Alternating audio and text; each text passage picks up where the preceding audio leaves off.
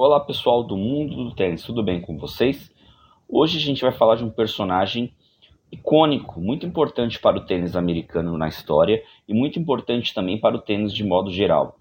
Este ano de 2023 faz 20 anos que o último homem da ATP americano ganhou um Grand Slam, foi no US Open de 2003, onde Andy Roddick venceu Juan Carlos Ferreiro, hoje técnico de Carlos Alcaraz, por 3 sets a 0 e a partir daí nasceu um hiato de 20 anos, completados agora, vai para 21, sem um americano na ATP ganhar um título de Grand Slam. A gente teve aí André Agassi chegando em final, o próprio Rod que chegou em mais finais, alguns americanos esbarraram em semifinais, como o John Isner, tivemos Jack Sock ganhando o Masters 1000, o próprio John Isner, Sam Carey chegou em semifinal também, é, mas título que é título, o último foi o Andy Roddick na ATP. Na, na WTA, Serena Venus, Sloane Stephens e agora Coco Gauff venceram grandes lances. O tênis na, na WTA americano vai muito bem e obrigado.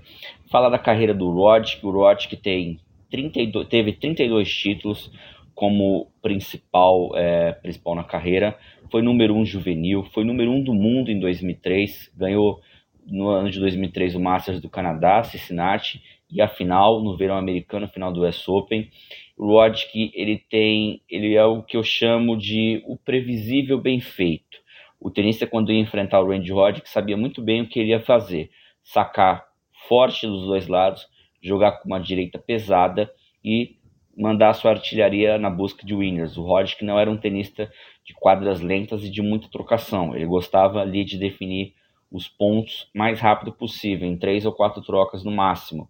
E o saque do o Roddick que não era um tenista tão alto, era muito potente. Eu digo que é um dos melhores saques em termos completos, tanto saque aberto quanto saque fechado, saque kick, saque com efeito. O Roddick sabia usar muito bem essa arma.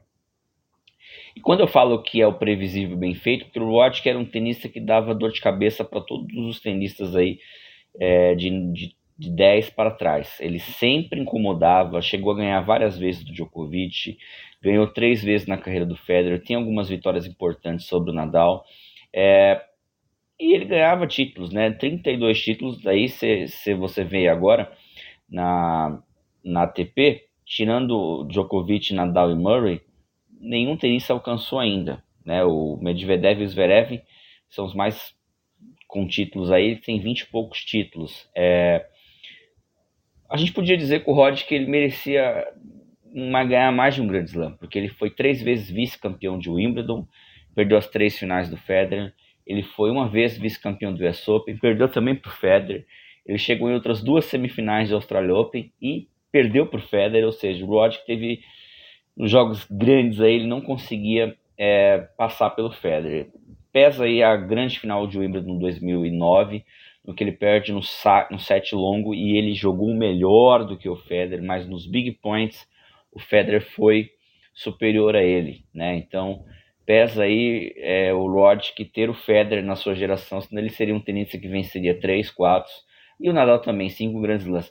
Ele não era um tenista grande no Saibro, já chegou a fazer oitavas de final, chegou a ganhar ATP 250, mas ele se virava lá também. Quem não lembra, do grande jogo que ele fez contra o Nadal, que estava aparecendo ainda na final da Copa Davis de 2004. Ele chega a ganhar o primeiro set, mas o Nadal ali ele demonstraria que ele seria o todo-poderoso do Saibro é, e venceria. Eu gosto muito do Roddick, o Roddick ele é obstinado pela vitória, ele é acostumado a vencer, ele é o americano protótipo do americano perfeito no esporte. Ele vai sempre em busca da vitória, ele não desiste. Então o Rod que ele vive, vencia o tênis ali da melhor forma possível. Então era, era prazeroso ver o Rod, mesmo muita gente não gostando.